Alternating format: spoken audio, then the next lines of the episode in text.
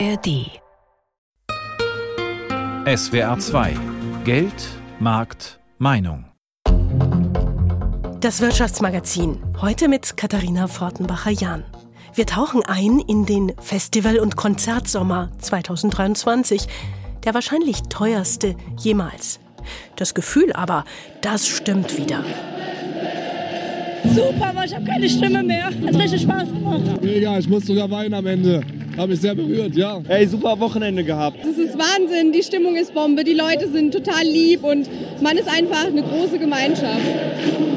Eindrücke von Rock am Ring. Na, ich würde sagen, wir sind wirklich wieder da. Sagt Johannes Ewerke. Er spricht für die Konzert- und Veranstaltungswirtschaft. Die letztjährige Festivalsaison war noch mit etwas mehr Vorsicht geprägt. Das ist diese jetzt nicht mehr. Die hat eine hohe Unbeschwertheit. Allerdings eben vielfach zu ganz anderen Preisen. Teurer als letztes Jahr.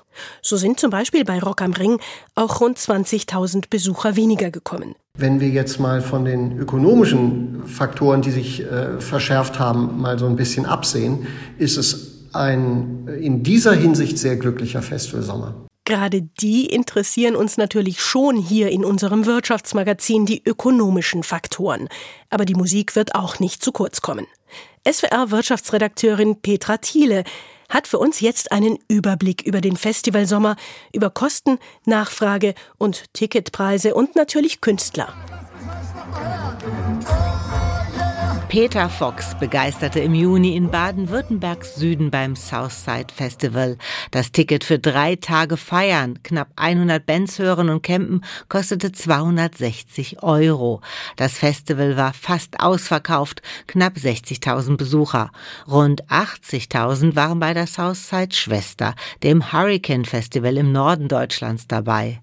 Veranstaltet werden Events von Stefan Tanscheid, Geschäftsführer von FKP Scorpio.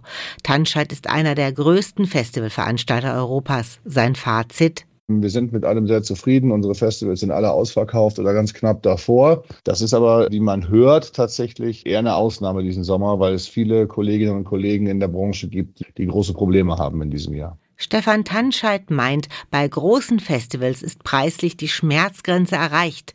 Zu teuer dürften sie nicht mehr werden, das würde die Marke beschädigen. Und die Marke Southside steht neben Musik für gute Laune und viel Sonne. Traumhaftes Wetter. Sehr angenehm. Dieses Jahr ist perfekt so. Ja, Festival ist immer gut. Für den Vorverkauf im nächsten Jahr gibt es wieder fünf Preiskategorien. Es fängt an ab 320 Euro mit Stellplatz. Fans, die direkt sich entscheiden, ich bin im nächsten Jahr wieder dabei, haben dann den günstigsten Preis und es wird dann teurer zum Event. Wir hatten dieses Jahr, als wir die On-Sales hatten für Hurricane und Southside, in den ersten zwölf Stunden 50.000 Tickets, die uns sozusagen mehr oder weniger aus den Händen gerissen wurden über die beiden Festivals. Das ist ein absoluter Rekord, das hatten wir so noch nie.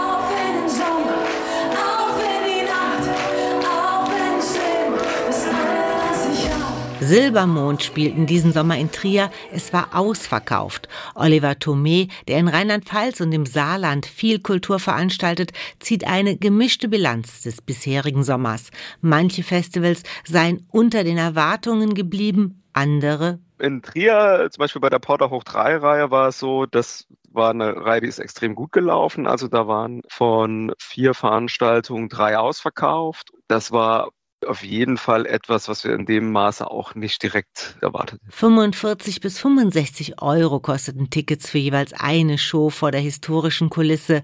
Tomé meint, dass mittlere und kleinere Festivals schon darunter leiden würden, dass einige Mega-Events die Kaufkraft von Fans abschöpfen und dann nicht mehr viel übrig bleibe. Ist jetzt vielleicht bei den großen Events, ob 220 oder 250 kostet, fällt das vielleicht nicht so sehr ins Gewicht. Ob die Veranstaltung um die Ecke jetzt 40 oder 70 Euro kostet, da macht dann 30 Euro schon, schon sehr viel aus. Und wir können nicht die Preissteigerung eins zu eins auf die Tickets umlegen. Das, das wird nicht funktionieren, weil dann die Preissprünge zu enorm sind. Ich habe nie was so gewollt.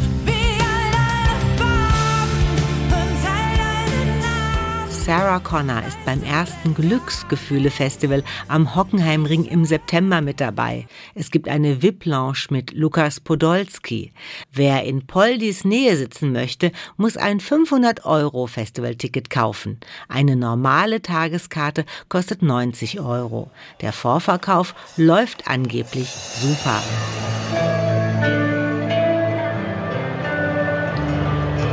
Nicht der leiseste Zweifel besteht am Erfolg eines Festivals, das nächste Woche startet. Wacken, das berühmteste Heavy Metal Festival der Welt, ist selbstverständlich ausverkauft. Die Tickets sind 70 Euro teurer als vergangenes Jahr, dafür ist es aber auch länger. Wacken hat einen Sonderstatus. Festivalexperte Stefan Tanscheid erklärt. Es verbindet mehrere Generationen miteinander. Es hat durch die Art des Genres, das Genre ist immer sehr entscheidend dafür, eine sehr, sehr hohe Loyalität bei den Fans. Und wenn man es schafft, Preis und, und eine Leistung dem gegenüberstehen zu kreieren und zusammenzuführen, dann hat man noch ganz gute Chancen im Markt. Nur das ist genau die Herausforderung gerade. Ab Mittwoch für 85.000 Festivalbesucher aus aller Welt, die es geschafft haben, ein Ticket für Wacken zu ergattern und 160 Bands live erleben. Darunter auch Iron Maiden.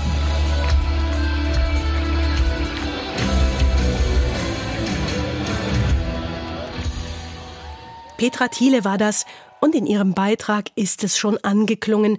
Für etliche Festivals ist dieser Sommer alles andere als glücklich.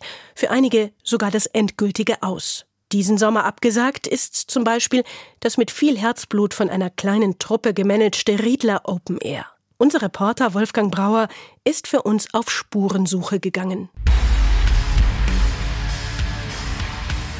Die große Wiese am äußersten Ortsrand von Wirnsheim in der Nähe von Pforzheim ist gemäht. Der Platz für die Bühne des Riedler Open Air, das für Ende August geplant war, wäre bereit.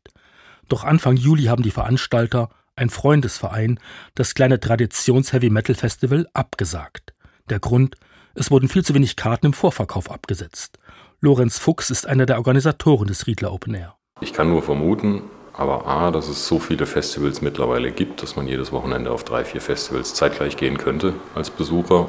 Und die Tatsache, dass die Inflation sich halt einfach bemerkbar macht und dass die Leute weniger Geld in der Tasche haben, um zu sagen, ja, ich gehe jetzt dieses Jahr nach, ich sage es einfach Wacken als große Hausnummer, als Referenz und dann zusätzlich danach oder davor noch auf drei, vier kleinere Veranstaltungen. Und das ist halt bei den Budgets, die bei den großen Festivals abgerufen werden, glaube ich, für viele einfach dann auch nicht mehr drin, auch wenn unser Festival nur einen Bruchteil davon kostet. In diesem Jahr sollten es 50 Euro für das ganze Wochenende und 32 für eine Tageskarte sein. Das Festival in der 7000 Einwohnergemeinde zwischen Karlsruhe und Stuttgart entstand 2013 aus einer privaten Initiative, erinnert sich Janis Beskin, der die Veranstaltung mit aus der Taufe gehoben hat. Immer schon gerne Festivals besucht und irgendwann mal angefangen, Bands einzuladen. Und daraus ist dann ein Festival wurde über die Jahre.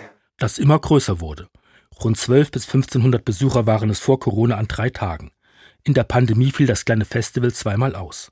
Als es im vorigen Jahr wieder stattfinden konnte, wollten die Veranstalter noch eins drauflegen. Sie dachten, nach zwei Jahren wären die Besucher ausgehungert, so Lorenz Fuchs. Wir hatten das erste Mal internationale Acts 2022, die auch Rang und Namen so in der Metal-Szene hatten.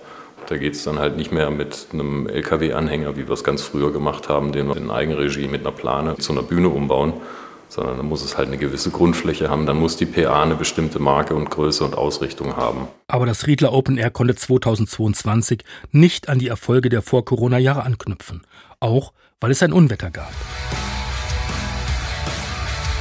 Schon im vorigen Jahr stiegen die Kosten auf einen fast sechsstelligen Betrag, nicht nur wegen höherer Gagen für die Bands. Auch Sicherheit und Soundanlage kosteten mehr. Viele Arbeiten mussten fremd vergeben werden, die früher Vereinsmitglieder übernommen hatten. Die Gemeinde sprang ein.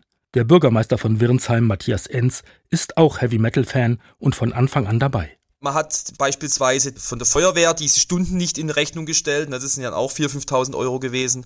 Und man hat dann auch entsprechend einen Zuschuss bezahlt, der wurde im Gemeinderat beschlossen letztes Jahr, wo es nicht so gut lief, von rund 3.000 Euro. Der Bürgermeister und viele Einwohner bedauern, dass das Festival in diesem Jahr abgesagt werden musste. Das Riedler Open Air war für unsere Gemeinde eine absolute Bereicherung und hat uns auch gerade im Rock- und Hardrock-Bereich, Metal-Bereich über die Gemeindegrenzen hinaus bekannt gemacht.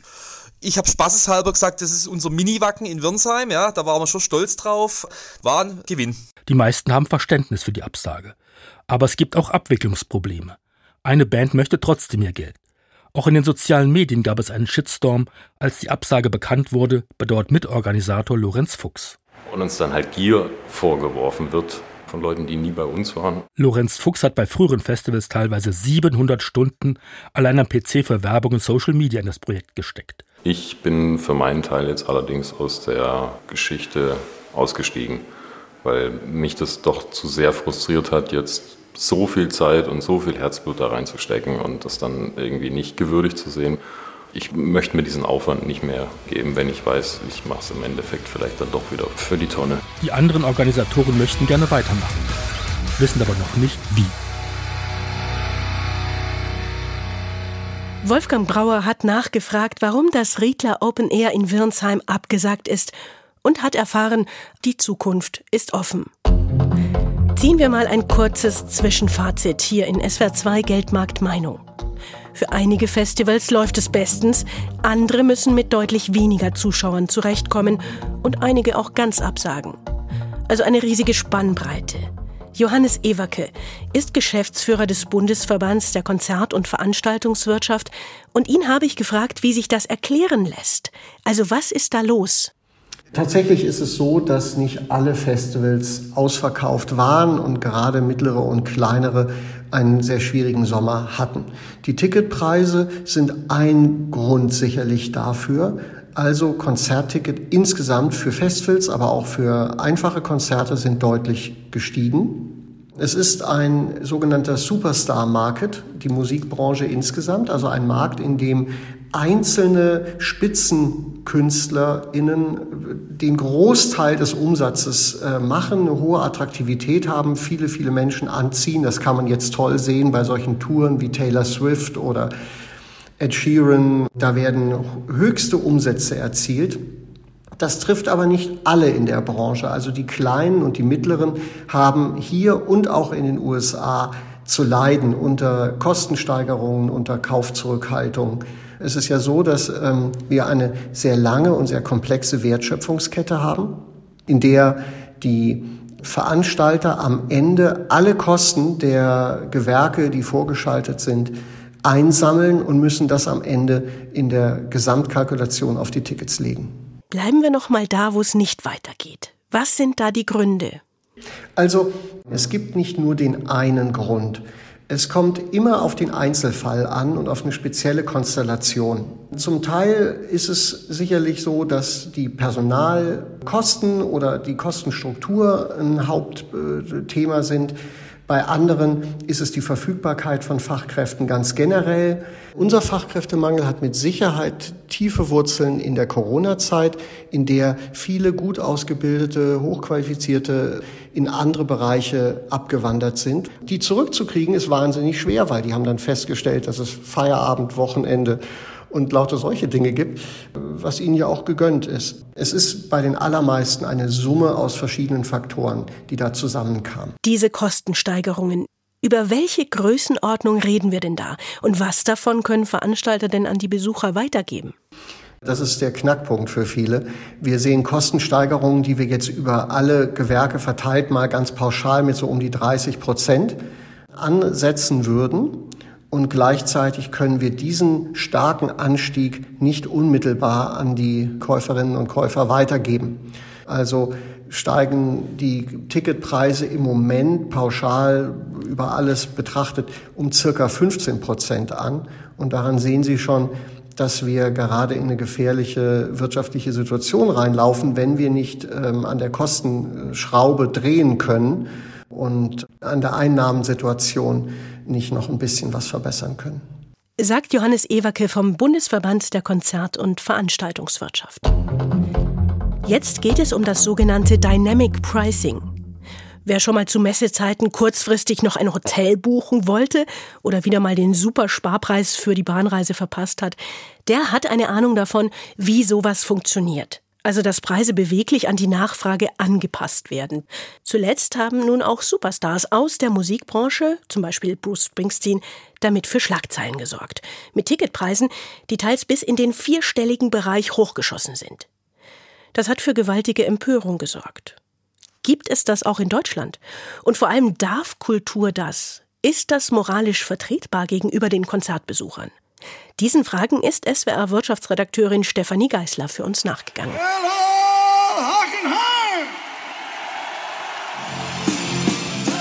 Da steht er, der Boss Bruce Springsteen auf der Bühne am Hockenheimring vor 80.000 Fans, eins von insgesamt vier Konzerten in Deutschland. Ursprünglich war das gar nicht eingeplant, aber die anderen drei Konzerte waren so schnell ausverkauft, dass man den Auftritt in Baden-Württemberg noch nachschob. Auf die hohe Nachfrage haben die Anbieter reagiert mit Dynamic Pricing. Bis zu 5000 Dollar kostete ein Ticket in den USA. Auch in Deutschland ging ein kleiner Prozentsatz von Karten für mehrere hundert Euro weg, sogenannte Platin-Tickets. Tickets. Knappes Gut, hohe Nachfrage, höhere Preise. Im Prinzip eigentlich eine klassische Marktsituation. Warum dann die Empörung? Das müsse man zunächst einmal kulturtheoretisch betrachten, sagt Musikökonom Alexander Entres von der Mannheimer Popakademie. Also Kultur ist für uns in unserem Land ja ein sehr, sehr hohes Gut. Es hängt äh, sehr stark zusammen mit unserer Kunstfreiheit, mit unserer Meinungsäußerungsfreiheit, aber auch mit der Freiheit eben partizipieren zu können. Und je stärker so etwas in den ökonomischen Zusammenhang gesetzt wird, desto empfindlicher reagieren wir natürlich. Es war erst gar nicht so einfach, einen Gesprächspartner zum Thema Dynamic Pricing in der Musik- und Kulturindustrie zu finden. Das liege daran, dass das Phänomen noch ganz neu sei und alles andere als verbreitet, erklärt Alexander Entres. Die Strategie ist ja klar, man versucht eben so flexibel wie möglich, sich am Markt Markt aufzustellen, um so viel Erträge wie möglich abzuschöpfen. Und oftmals ist es aber halt von so einer planerischen Komplexität, dass das im kleinen Bereich eher gar nicht denkbar ist, sowas aufzustellen. Und automatisiert werden kann es zwar schon, aber das setzt eben voraus, dass man eben tatsächlich es auch darf, also sprich alle, die in irgendeiner Art und Weise am Lizenzierungsprozess einer solchen Veranstaltung beteiligt sind, auch ihr Okay damit geben. Und dann setzt das aber auch wiederum voraus, dass man genau das alles berichtet und wie, also das wäre ja ein unglaublicher Aufwand für kleine Tourneen oder kleine Veranstaltungen, sodass man das im Augenblick gerade nicht in Augenschein nimmt. Dennoch, es sei nicht abwegig, dass sich die dynamische Preispolitik irgendwann durchsetze. Das hänge vor allem davon ab, wie diversifiziert der Markt ist. Man muss auf jeden Fall einen schärferen Blick auf diesen ganzen Ticketing-Markt werfen, meines Erachtens, und da auch vielleicht einfach mit einem wettbewerbsrechtlichen Blick mal rangehen an das ganze Thema. Das große Problem erscheint mir, wenn es Firmen gibt, die immer weiter und immer größer wachsen und vielleicht tatsächlich das Ganze auf eine Monopolsituation hinausläuft, dass unter der Situation eben sozusagen die vollständige Wertschöpfungskette im Konzertmarkt eben leidet. Ne? Eine Firma gibt sozusagen den Takt vor und alle anderen müssen im Grunde genommen danach agieren. Und dann kann eben das schon passieren, dass solche Preismodelle wie Dynamic Pricing dann durchaus äh, üblich werden. In den USA zum Beispiel regiert die Ticketplattform Ticketmaster große Teile des Marktes. Zwischenzeitlich hat sie mit Live Nation auch den größten Konzertveranstalter aufgekauft. Die Bruce Springsteen-Konzerte zum Beispiel werden von Live Nation veranstaltet, in den USA genauso wie in Deutschland. Den Markt in Deutschland würde Alexander Entres allerdings als Oligopol bezeichnen. Hier gibt es also immerhin mehrere Marktteilnehmer, auch kleinere, die sich das Geschäft aufteilen.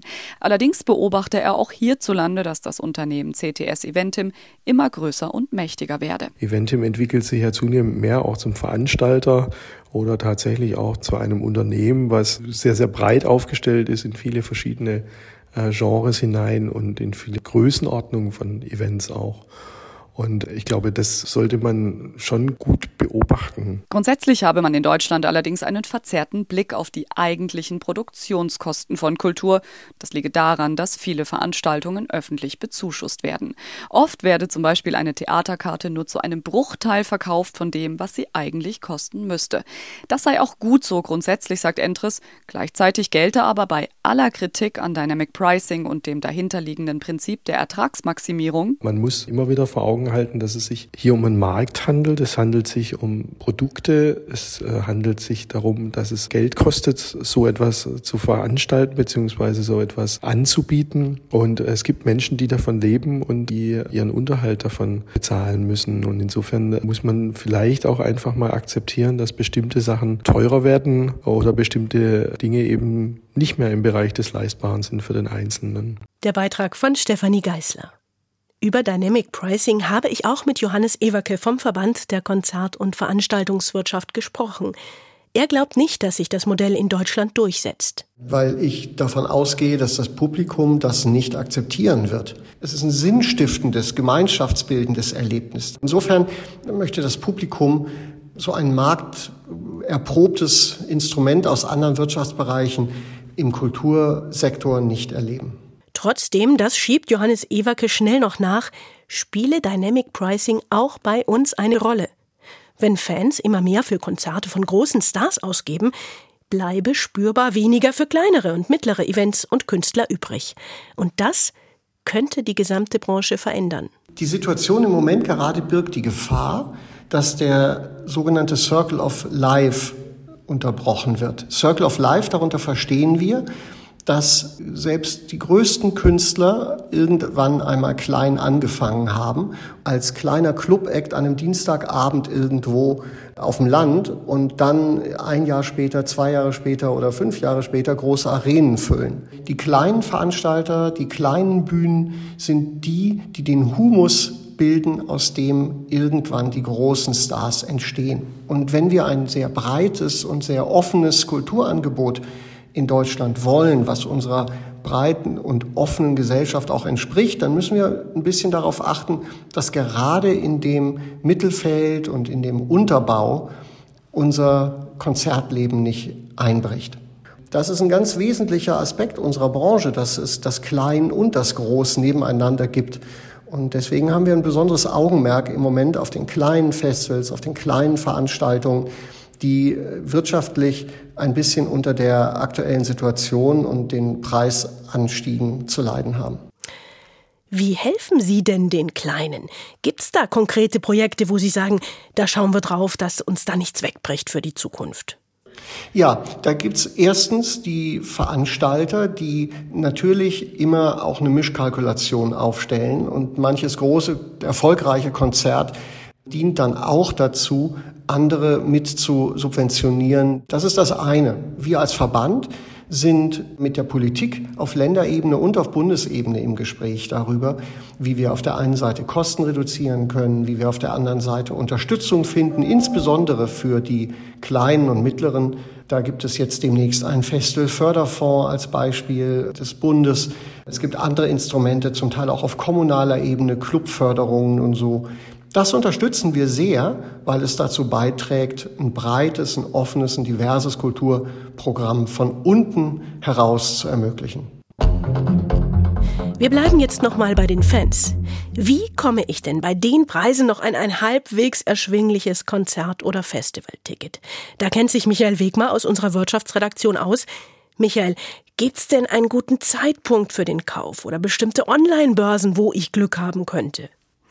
Ja, erstmal was ganz Grundsätzliches. Ich glaube, wir müssen uns vom Schnäppchengedanken verabschieden, wenn wir über Konzerttickets reden.